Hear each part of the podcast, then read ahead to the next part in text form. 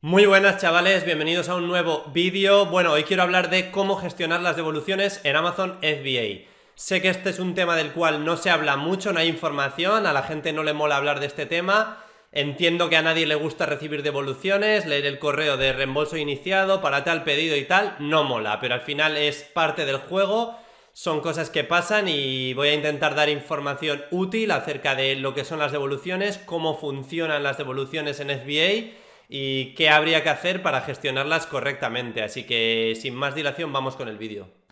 Bueno, en primer lugar vamos a explicar un poco cómo funciona el sistema de devoluciones en Amazon para los compradores o para los clientes de Amazon. Amazon lo que hace es le da al cliente 30 días para que pueda hacer la devolución de un producto a Amazon, si es un producto gestionado por FBA o vendido por Amazon directamente, ¿no?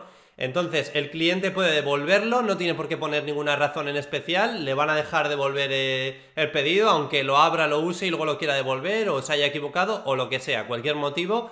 Amazon lo que está haciendo es facilitar la vida a los clientes y tiene esa política de devoluciones, de que puedes devolver lo que sea eh, en el plazo de 30 días o un mes, ¿no? Entonces, ¿Qué pasa con esto? Que al final eh, nosotros como vendedores de FBA vamos a ver un, cierto número de devoluciones que igual no estábamos acostumbrados en otros sitios, si vienes de otros marketplaces o lo que sea, pero es así, o sea, Amazon es así, es parte del juego, tenemos que entender al final que a Amazon lo que más le importa al final es el cliente, o sea, nosotros como vendedores siempre vamos a estar en un segundo plano y aunque a ti te, te parezca que los vendedores sean importantes, para nada, o sea, Amazon se la sudas como vendedor y lo más importante para Amazon es el cliente, ¿no? Entonces, por eso también ofrecen ese tipo de política de evolución y al final están jugando en eso, en ganarse al cliente.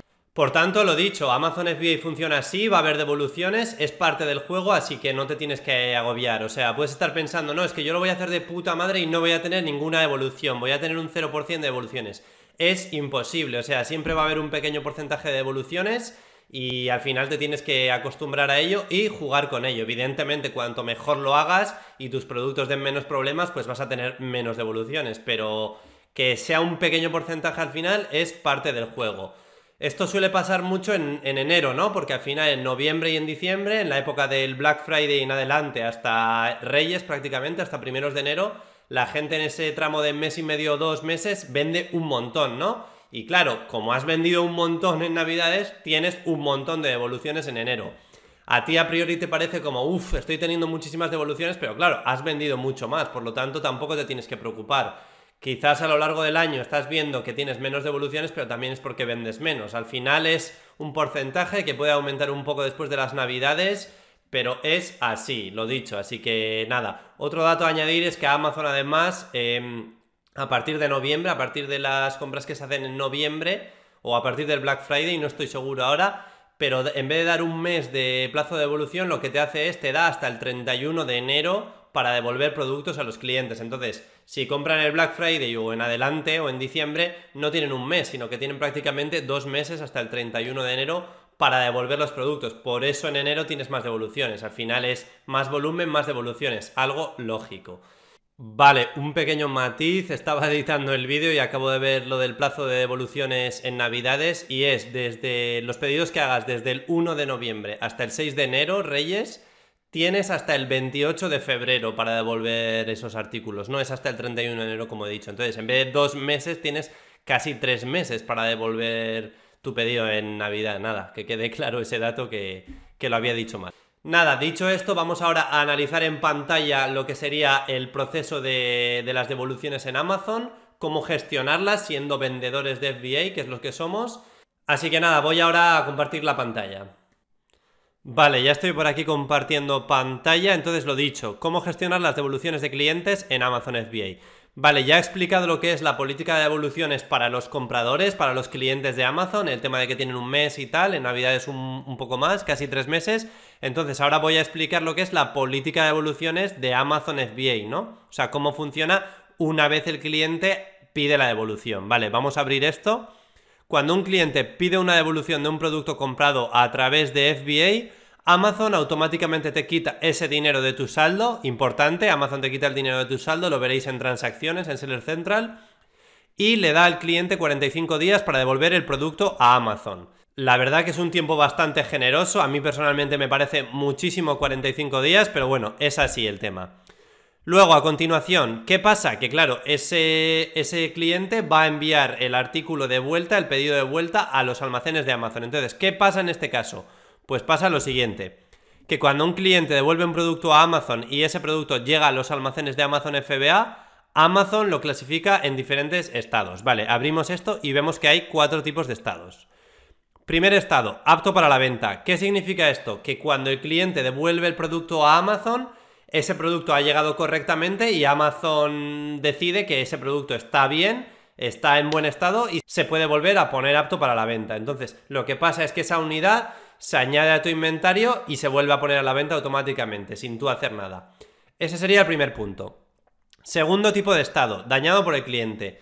Vale, eh, dañado por el cliente puede parecer que lo que significa es que el cliente ha recibido el producto, ha abierto el pedido y lo ha roto o lo ha dañado algo. No, lo que significa es que el cliente ha recibido ese pedido, lo ha abierto, ha usado el artículo, ha desprecintado el artículo o lo que sea y claro, luego cuando lo vuelve a enviar a Amazon FBA ya es un artículo que no se puede poner a la venta otra vez. Entonces por eso lo, lo clasifica Amazon como dañado por el cliente, ¿vale?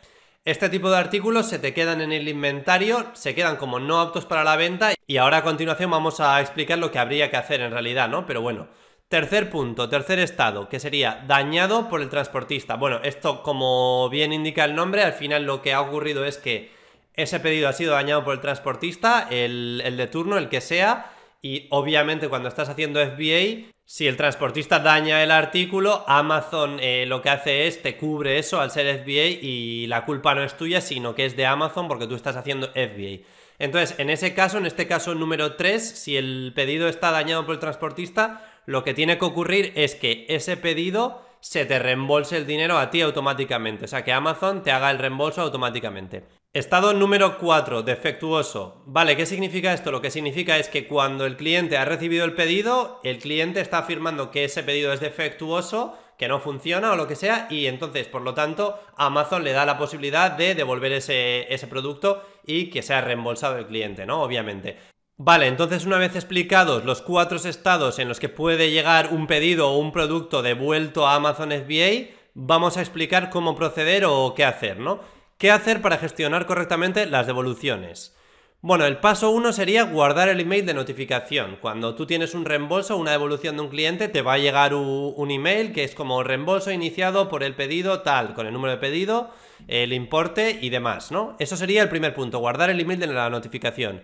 Segundo punto, si pasan más de 45 días y no ha sido devuelto, abrir un caso en Seller Central y pedir un reembolso.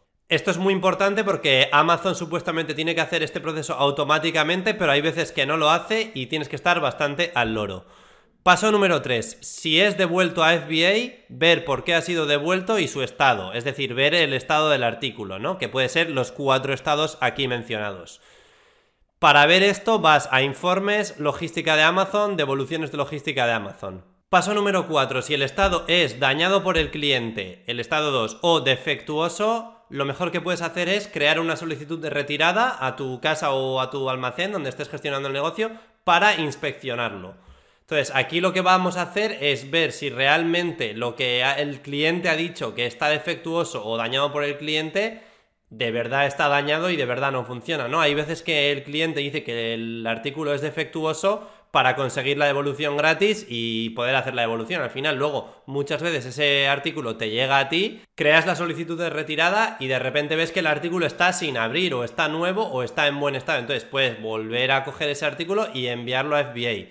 Sé que es un poco coñazo el tema de crear la solicitud de retirada, eh, luego volver a enviarlo a FBA, pero al final, si lo haces y ves que se puede volver a poner a la venta, es una manera de minimizar las pérdidas y al final maximizar tu beneficio. O sea, es así. Con el estado de dañado por el cliente, pues lo mismo. Puede pasar que el cliente haya abierto el artículo y lo haya devuelto, entonces ya no esté como nuevo, pero quizás lo puedes vender de segunda mano a un precio un poco más bajo y lo mismo que he dicho antes, volver a recuperar algo de dinero y minimizar las pérdidas, ¿no? Entonces, es bastante importante que en los casos en los que son el caso 2 dañado por el cliente y defectuoso, ese inventario se te queda como no apto para la venta en Amazon. Entonces, Lo que puedes hacer es, hay una opción para los artículos que quedan como dañado por el cliente o defectuosos que se te quedan en el inventario no aptos para venta, puedes programar una retirada automática una vez al mes, dos veces al mes, etcétera, para que esos productos te vuelvan a tu casa o a tu almacén y ya los inspecciones y decidas si volver a venderlos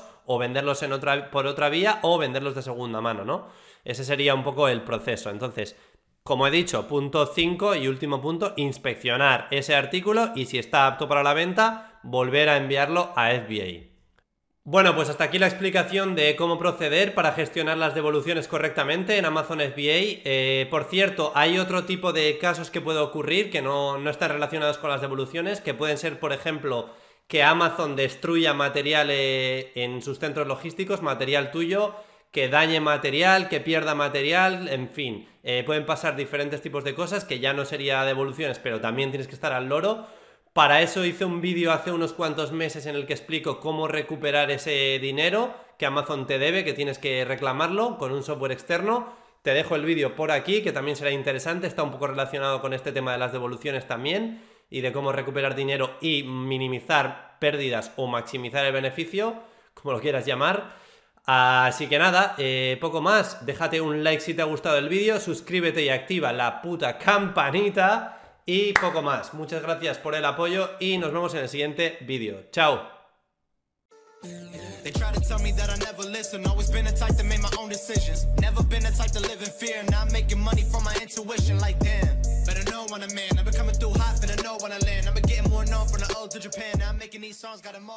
to.